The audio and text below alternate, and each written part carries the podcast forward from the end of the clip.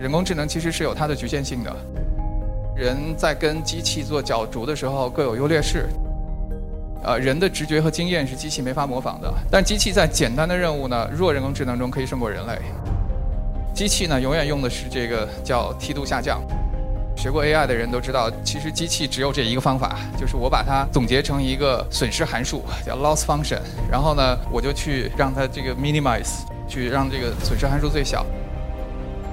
在这里面看，其实机器没有任何智能，机器做的只是说人写出一个损失函数，然后呢让机器去做。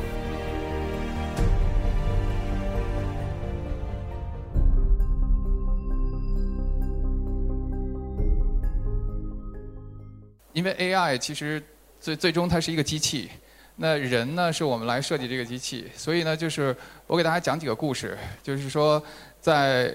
AI 的发展历史中，甚至不是 AI，就是人跟机器一起合作的历历历史中发生的一些事情。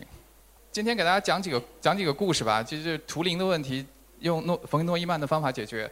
这个大家经常会听到说，哎，图灵是计算机之父，然后又有人听说，哎，冯诺依曼是计算机之父，到到底谁是计算机之父？呃，今今天我给大家讲讲解一下。呃，第一个故事图灵啊，就这个机器有没有人知道是什么？这这是一台法国的一个机器，然后其实欧洲那个时候就有人发明了这种机器，可以做很大数字的乘法。呃，你比方说这个地方你输入二十一，然后这个地方你输入一百二十八，然后摇一下那个那个右边的那个摇摇杆，然后出来的是二六八八。所以呢，这是可以说是很早很早以前的计算机，对吧？就是我们那时候没有电子计算机，但是这个也是一种计算机。后来呢，就就有更小巧一些的，这是这是英国人做的这个，也是二六八八，你可以看到，哎，算出来是对的。后来德国人做了一个东西，这个有人知道是什么吗？哦，这个非常厉害，这个叫 Enigma machine，就是叫谜谜，Enigma 是谜。呃，然后这个这个机器呢是做什么的呢？就是你在上面摁一个这个这个，比方你摁 A，然后它显示的可能是 C，然后它是一个加密用的。所以呢，这是当时二战的时候德国在呃发明了这么样一个机器，然后呢去两两边的这个军队互相发送加密的信息，呃。后来呢？后来这个是被谁破了呢？是被图灵破掉了。所以就是图灵呢有一个非常大的贡献，就是说，呃，那时候英国人跟德国人在打仗的时候，图灵就解决这个问题。所以图灵呢是一个非常天才的一个数学家。然后呢，这个他他他最大的贡献其实有好几个啊。第一个就是他他提出了一个图灵机的概念。这个图灵机呢就是说，呃，他说有一种呃这样的一个逻辑计算的结构，它其实是一个虚拟的机器，不需要造出来。然后呢，这个这个东西呢，可以把所有的问题简化成零和一，然后呢，通过 用逻辑计算的办法去去得得到答案。那所以这个图灵机呢，后来就逐渐就实现了。就是它它有一个构想，什么就是我们现在所有的编程语言，呃，都可以就就就就号号称是叫图灵完备，对吧？就图灵完备就计算，呃，可以可以用这个现现在的编程语言去去去做到这个图灵当时做做到的这个图灵机所能做到的事情。他做的第二个事呢，大家都知道叫图灵测试。呃，就是说一个人呢，我问问题，左边是一个计算机，右边是一个人，然后我怎么样的去呃通过跟这些人的对话来判断哪个是计算机，哪个是人。然后呢，这件事呢，就是我们现在大家都知道，我们手手里有这么多智能手机，呃，就已经实现了。然后所有的这些呢，都已经实现了这个所谓的图灵测试。但是呢，就是这里面其实我觉得图灵给人类带来了一个巨大的问题，就是说。你你通过了图灵测试之后，是不是说计算机的终极目标就是变得像人一样？那这很多人认为就是说啊，计算机真的是以后可能会变成人，然后呃会替代人，然后就是我们人要失业啦，然后呢计算机可能要毁灭人类啊，就所有的这些其实都是从这个地方来的。但是呢，如果你要去看历史上大家对机器对人的判断啊，对人的判断。这个爱因斯坦说过一句话，他说只有两件事是无穷的，第一件事就是宇宙，第二件事就是人类的愚蠢。所所以人类并不智能，对吧？就是人工智能的顶级目标并不是人的智能。呃，然后他他说我甚至不知道宇宙是不是是不是无穷的。那言外之意就是人确实我我心里是知道的。那那就是说人其实不是一个特别完美的动物。那么那为什么我们要去用计算机去去跟人去去去做呃这种比较呢？所以呢，这个是诺贝尔呃诺贝尔奖获得者叫 Daniel Kahneman，他他这本书可能好多人都看过，叫叫思考快与慢，呃，然后这本书呢其实也在说，就是在很多决策的场景下，人类做的这个决策其实是离这个正正正确的决策差得非常远的，那我们真的要计算机跟我们人类一样去做一样的决策吗？所以呢，总结一下，完美的这个模拟人的智能的这个机器，其实可能并不智能，对吧？就是说，当一个机器跟人一样的时候，它就跟人一样，那就就其实没什么好智能的。人工智能呢，并不一定非要完全模拟人。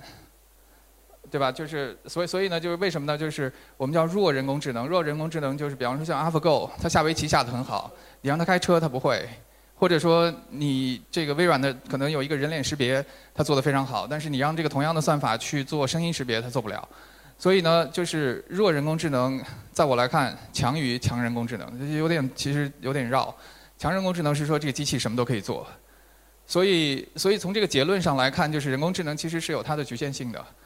那这个呢，实际上是说人在跟机器做角逐的时候各有优劣势，对吧？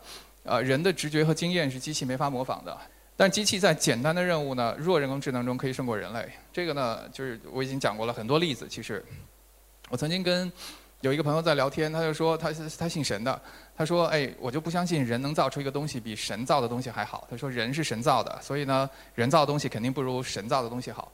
我就说那那计算器呢？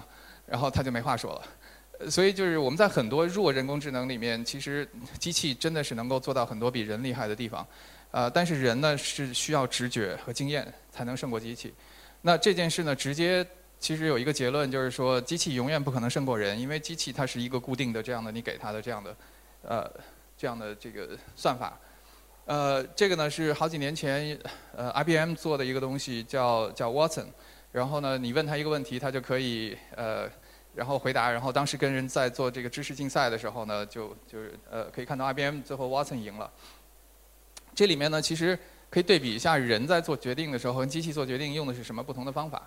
人在做决定的时候，人的 learning 对吧？就是说人可以有各种方面的这些东西。所谓直觉，直觉就是说你有各方面的知识，呃，然后聚集在一起，然后有可能问到的一个问题，你用一个 shortcut 对吧？用一个简单的方法就解决了。机器呢，永远用的是这个叫梯度下降。对吧？就学过 AI 的人都知道，呃，其实机器只有这一个方法，就是我把它总结成一个损失函数，叫 loss function，然后呢，我就去让它这个 minimize，去去让这个损失函数最小。所以在这里面看，其实机器没有任何智能，机器做的只是说人写出一个损失函数，然后呢让机器去去做。嗯，直觉跟梯度下降有什么区别呢？就人在做到答案之后呢，有可能有一个直觉，对吧？就是我算完这个东东西之后，说，哎，这个一七二八，剩下的那个一点多少，再开三次方的话，可能很很很小。所以人有这样的一个直觉。机器呢，在达到答答案之后呢，是有一个所谓置信区间。所以呢，嗯，你可以看到过去 Watson 啊、AlphaGo 这些都是弱人工智能。所以我们。我我要讲的就是大家不要期待太高，就是对机器。其实机器呢，首先，呃，在弱人工智能的层面上是能做得非常好的，但是，呃，应该没有强人工智能。那到底人工智能，现在我们提的人工智能跟以前的人工智能有什么区别呢？呃，我觉得区别最大的是，以前我们是通过写一个计算机程序，放一些数据，然后让计算机给我们得出结果。而现在呢，我们是把结果扔进去，就是所谓的监督学习，对吧？就是我们有这么多的这个狗和猫的这个照片，我们扔进去，最后呢，让这个这个机器，对吧？我告诉他这是狗和猫，这很多的这狗和猫的照片，让机器来学习和适应这个算法。以前叫专家系统，它是一个规则，基于规则的。那么现在的人工智能呢，是更多的是呃，用一些让系统根据它的优化，自动去呃学习到底这下面的底层的逻辑是什么，对吧？那我现在就要讲第三个故事，就是冯诺依曼的故事。他呢，呃，其实他其实是人类历史上非常伟大的一个非常非常聪明的人。嗯，他在一九四五年的时候，那之前是在美国曼哈顿计划帮美国研究原子弹，然后当时做好了，做好之后呢，他就去接着去研究计算机，然后呢就又帮美国做好了做做做出来第一台计算机。所以呢，就是图灵呢是把计算机的逻辑结构想清楚，然后冯诺依曼呢是真正的把计算机的这个实施实现去去做出来。所以两个人其实都叫计算机之父，呃，但是呢，就是冯诺依曼确实做了很多实际的工作。然后他在一九四四年，呃，还他在一九四四年的时候出了一本书，跟这个另外一个呃，这是经济学家。你想四五年的时候他们在做原子弹，四四年的时候出了一本书，这本书呢直接影响了整个的经济学的发展，就是他等于是可以说一半的经济学是他发明的，所以他的贡献就非常非常大。他为什么没有拿诺诺贝尔奖？因为经济学诺贝尔奖是六九年才发的第一届，他五七年就去世了。最后一张图我在讲的是这个是哥白尼，这个托勒密，然后呢两个人用了两种理论，对吧？就是。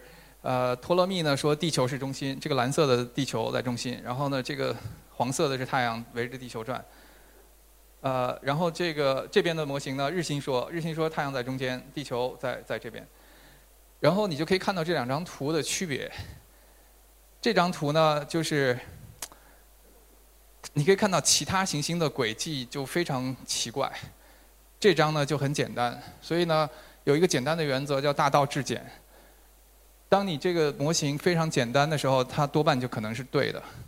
所以呢，就是我其实最后一张图其实也是想提醒大家，就是跟我今天讲的是完全串起来，就是机器跟人在一起的时候，其实人能够有更大的能力，但是呢，就像不要那个像那个三岁小孩拿到一把机关枪那样。去看到问题，就是说，哎，我用 AI 去解决，不一定，有可能更简单的问题，可能就会去解决一些，有一更更怎么说更 elegant 的一个解决方案。啊，好，谢谢大家。